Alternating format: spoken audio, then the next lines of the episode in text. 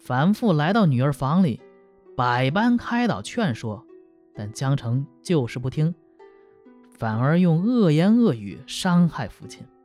这凡父气的是拂衣而去，发誓不再认这个女儿。不久，樊父气得生了病，这和老伴儿啊相继死去了。江澄啊恨他们，连回家吊丧都不去，只是每天隔着墙壁叫骂。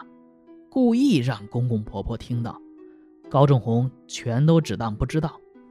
高帆自从独居以来，就像是离了火坑啊，但总是觉得凄凉寂寞。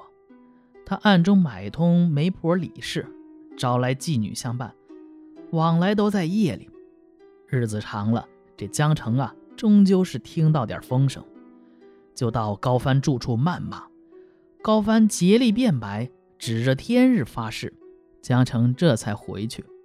从此，江城天天监视着高帆，等着抓着他的把柄。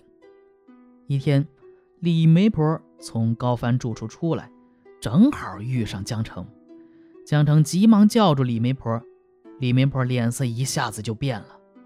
江城越发怀疑，对李媒婆说：“把你干的勾当全都说出来，或许饶了你。”如果胆敢隐瞒，把你头发拔光。李媒婆颤抖地说：“半个月来，只有进院的李云娘来过两次。刚才公子说，曾经在玉丝山上，呃，见到陶家媳妇，喜欢她那双小脚，嘱咐我把她招来。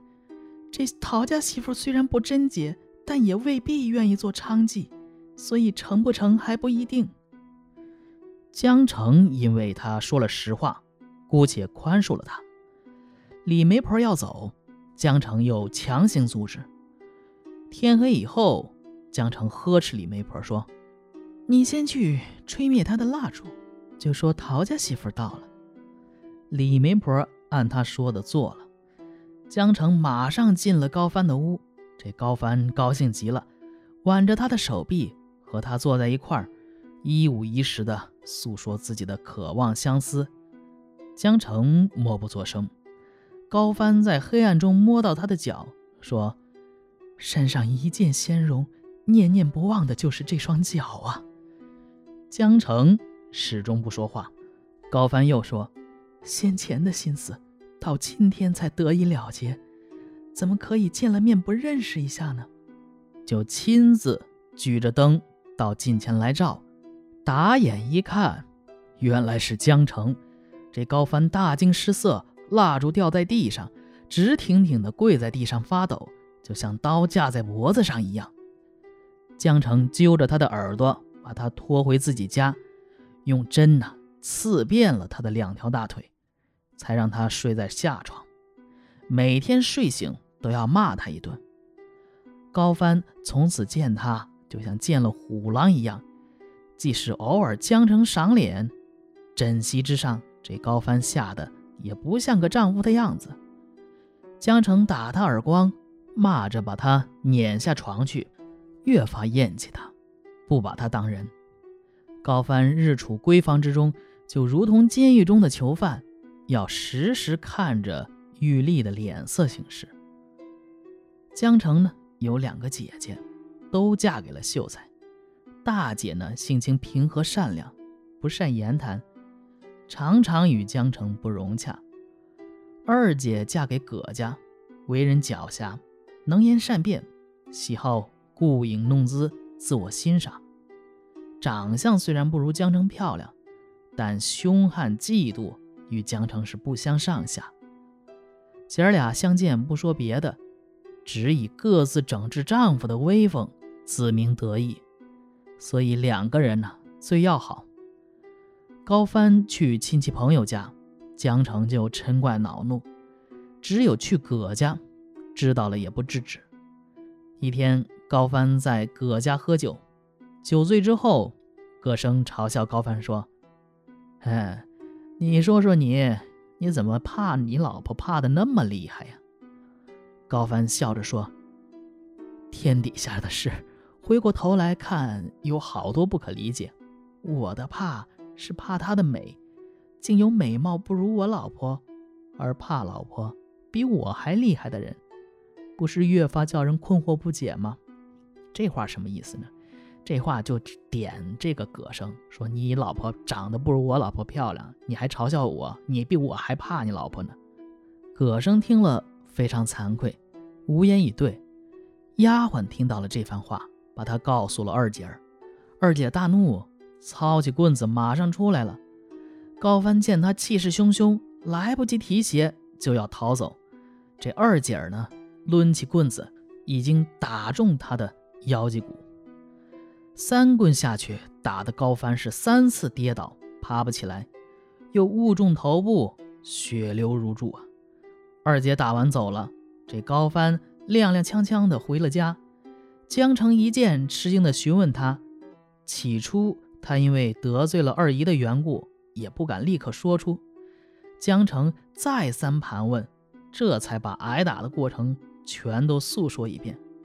这江城用布。包扎好高帆的头，生气地说：“人家的丈夫为何劳烦他打？”更换了件短袖衣裳，怀揣木杵，带着丫鬟是径直而去。到了葛家，二姐笑语相迎。这江城啊，一言不发，抡起木杵就打。二姐儿被打倒在地，江城撕开她的裤子，痛打一顿，打的是齿落唇豁。屎尿失禁呐！江城回来，二姐又羞又气，派丈夫找高帆告状。高帆赶出来，极力用好话体贴抚慰。葛生私下里说：“我这趟来呀，是不得不来。这恶婆娘不仁不义，幸亏借他人之手整治她一顿。咱俩人之间有什么仇呢？”这话被江城给听到了。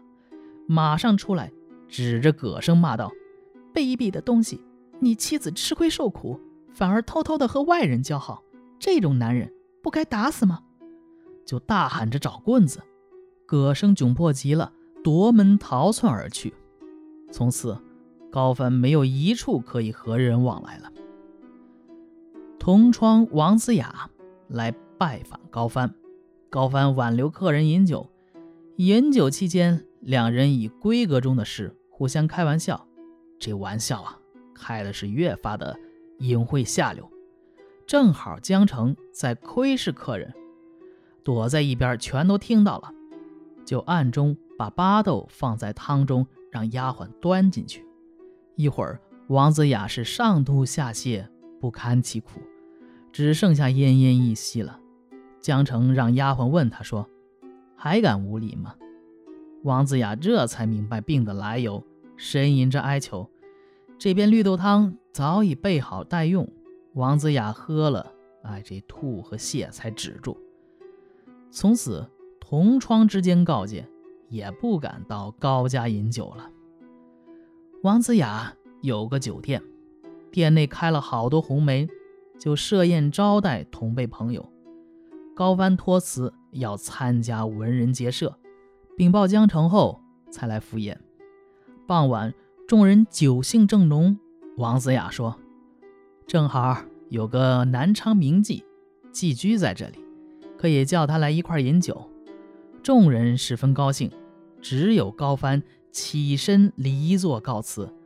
众人拽住他说：“哎，闺中夫人虽然耳目灵通，也听不到、看不到这里来，走什么呀？”于是众人。互相发誓对此事缄口不言，高帆这才再次落座。一会儿，妓女果然来了，年纪十七八岁，身上的玉佩等饰物叮当作响，如云的发髻梳得高高的。问他姓什么，回答说姓谢，小名方兰。这谈吐极为风流文雅，满座的人欣喜若狂。而方兰呢，还是专一于高帆，频频向他暗送秋波。被众人发觉后，故意将两人拽过来并肩坐下。方兰偷偷拉着高帆的手，在高帆的掌心用手指写了个“速”字，就是你别走。高帆这时想走又不忍心；想留呢，又不敢，心乱如麻，不可言喻。两个人头挨头的耳语，遂态越发狂放。高帆呢，也把家里的胭脂虎是彻底忘到了脑后。不多久，听得头更已过，店中酒客越来越少，只有远处座位上有位美少年，对着烛光独自饮酒。有个小童呢，在一旁捧着手巾侍候。众人偷偷议论这少年高雅。不久，少年喝完酒，走出门去。小仆童呢，返回神来，对高凡说：“主人在外边相候，有话要说。”众人听了，茫然不知，只有高帆是脸色惨变，来不及道别，匆匆就走了。那少年是谁呀？那少年就是江城，童仆呢，就是家中的丫鬟。高帆跟随江城回家，趴着吃了顿鞭子。从此以后，江城对他禁锢的是更加厉害，连朋友亲戚之间的喜庆吊丧活动都中断了。